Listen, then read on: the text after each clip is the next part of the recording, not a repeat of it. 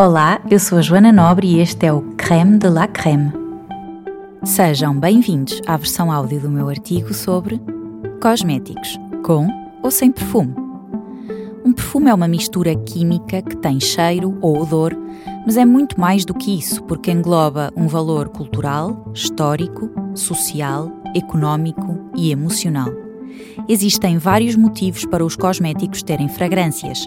O perfume, nas fórmulas, serve para conferir um odor agradável, mascarar o cheiro inerente de alguns ingredientes da formulação, que muitas vezes não é agradável, e ainda melhorar a experiência de uso do produto pelo consumidor.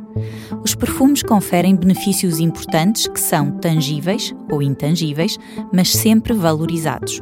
Por exemplo, resolver problemas funcionais importantes e satisfazer necessidades emocionais valorizadas. Vários estudos confirmam que as fragrâncias aumentam o bem-estar e têm um impacto positivo na psique, estimulam o nosso cérebro e criam uma ligação emocional com um produto, aumentando a percepção de valor e permitindo um melhor reconhecimento da marca. Os estudos mais recentes de marketing olfativo e de consumo indicam que a fragrância é um fator-chave que afeta a preferência do consumidor por um determinado produto cosmético. Isso deve-se ao facto do olfato estar diretamente relacionado com o sistema límbico do cérebro, onde a memória e as emoções são armazenadas. Embora nem todas as marcas tenham uma forte assinatura olfativa, as diferentes gamas de cuidados com a pele são, por outro lado, muito identificáveis graças à sua fragrância.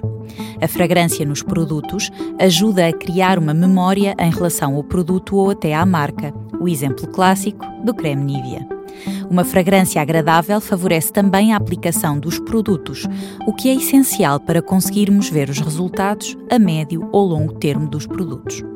Os dermatologistas salientam isso em relação às gamas anti-acne destinadas aos adolescentes, por exemplo. O cheiro do produto comunica várias emoções. O aroma dos citrinos é energizante, o aroma da lavanda é relaxante. Para a maioria dos consumidores, os produtos de beleza perfumados fazem parte da experiência de bem-estar e de luxo e impactam as decisões de compra. Basta pensarmos na frequência com que abrimos e cheiramos um produto antes de o comprar, algo que só devemos fazer nas unidades que servem de tester, porque sempre que abrimos um cosmético na prateleira para cheirá-lo, estamos a diminuir o seu período após abertura. As substâncias perfumadas são compostos orgânicos de origem natural, óleos essenciais, extratos, outros óleos, ou sintética, com um cheiro característico, geralmente agradável, apesar do seu caráter sempre subjetivo, que conferem um aroma a um determinado produto cosmético. Uma fórmula de perfume pode conter até várias centenas ou mais de ingredientes diferentes. No rótulo de um produto cosmético são normalmente indicados pelo termo universal parfum.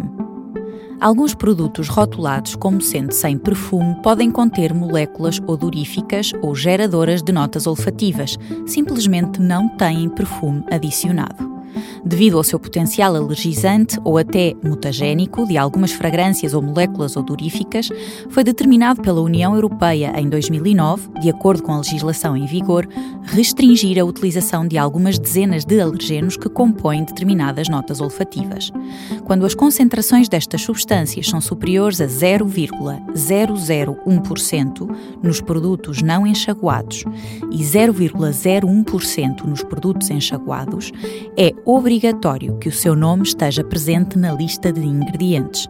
Como exemplos, podem listar-se benzil álcool, citral, citronolol, eugenol, linalol e limoneno.